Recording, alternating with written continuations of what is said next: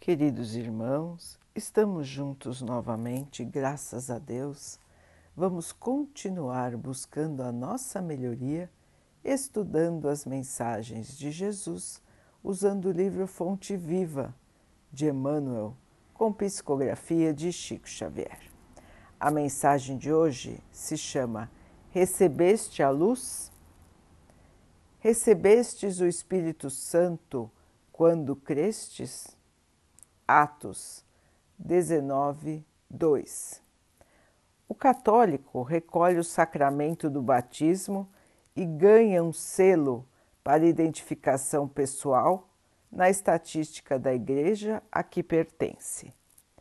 O reformista das letras evangélicas entra no mesmo cerimonial e conquista um número no cadastro religioso do templo a que se filia o espiritista incorpora-se a essa ou aquela entidade consagrada à nossa doutrina consoladora e participa verbalmente do trabalho renovador. Todos esses aprendizes da escola cristã se reconfortam e se contentam. Uns partilham o contentamento da mesa eucarística que lhes aviva a esperança no céu.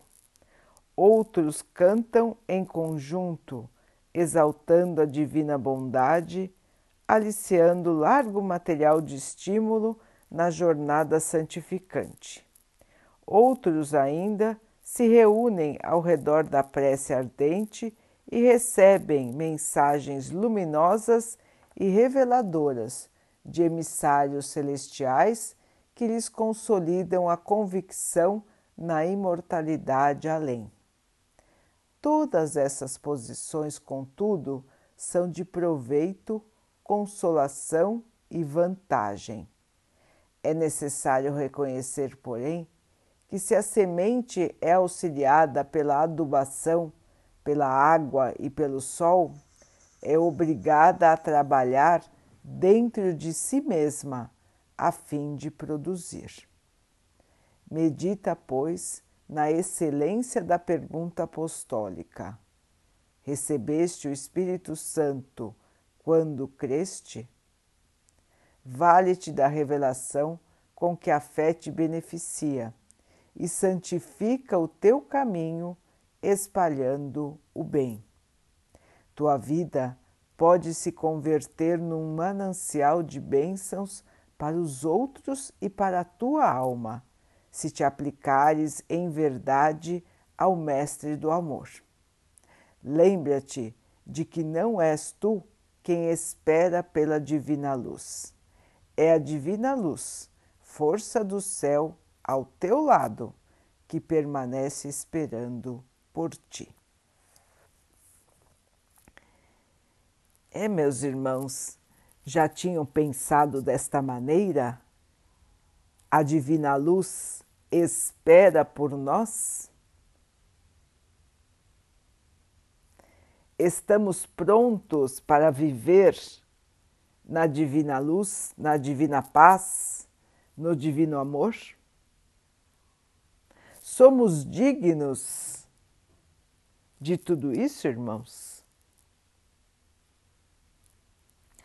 Como bem nos explicou Emmanuel, nós frequentamos os templos religiosos, nós nos alegramos com o consolo, com a paz, com o estímulo que nós recebemos.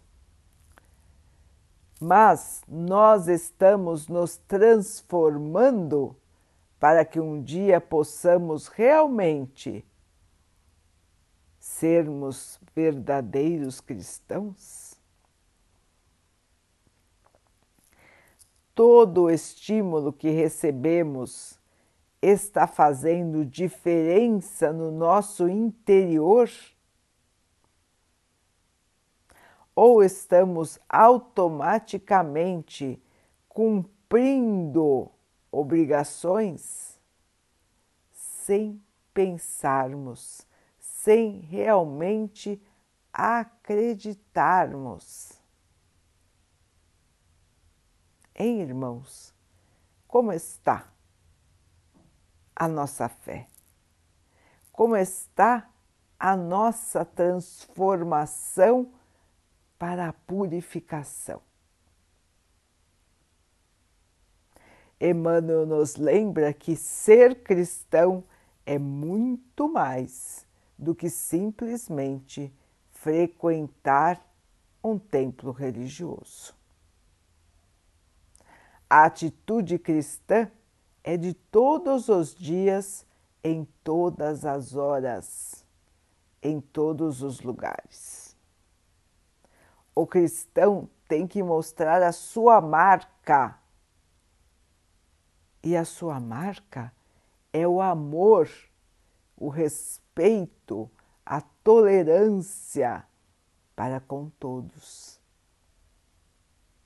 Ninguém pode se dizer cristão e não suportar os seus irmãos.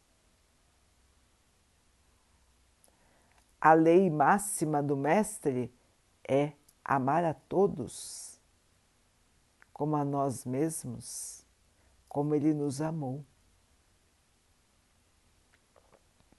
Então, irmãos, ser verdadeiramente cristão envolve trabalho no bem.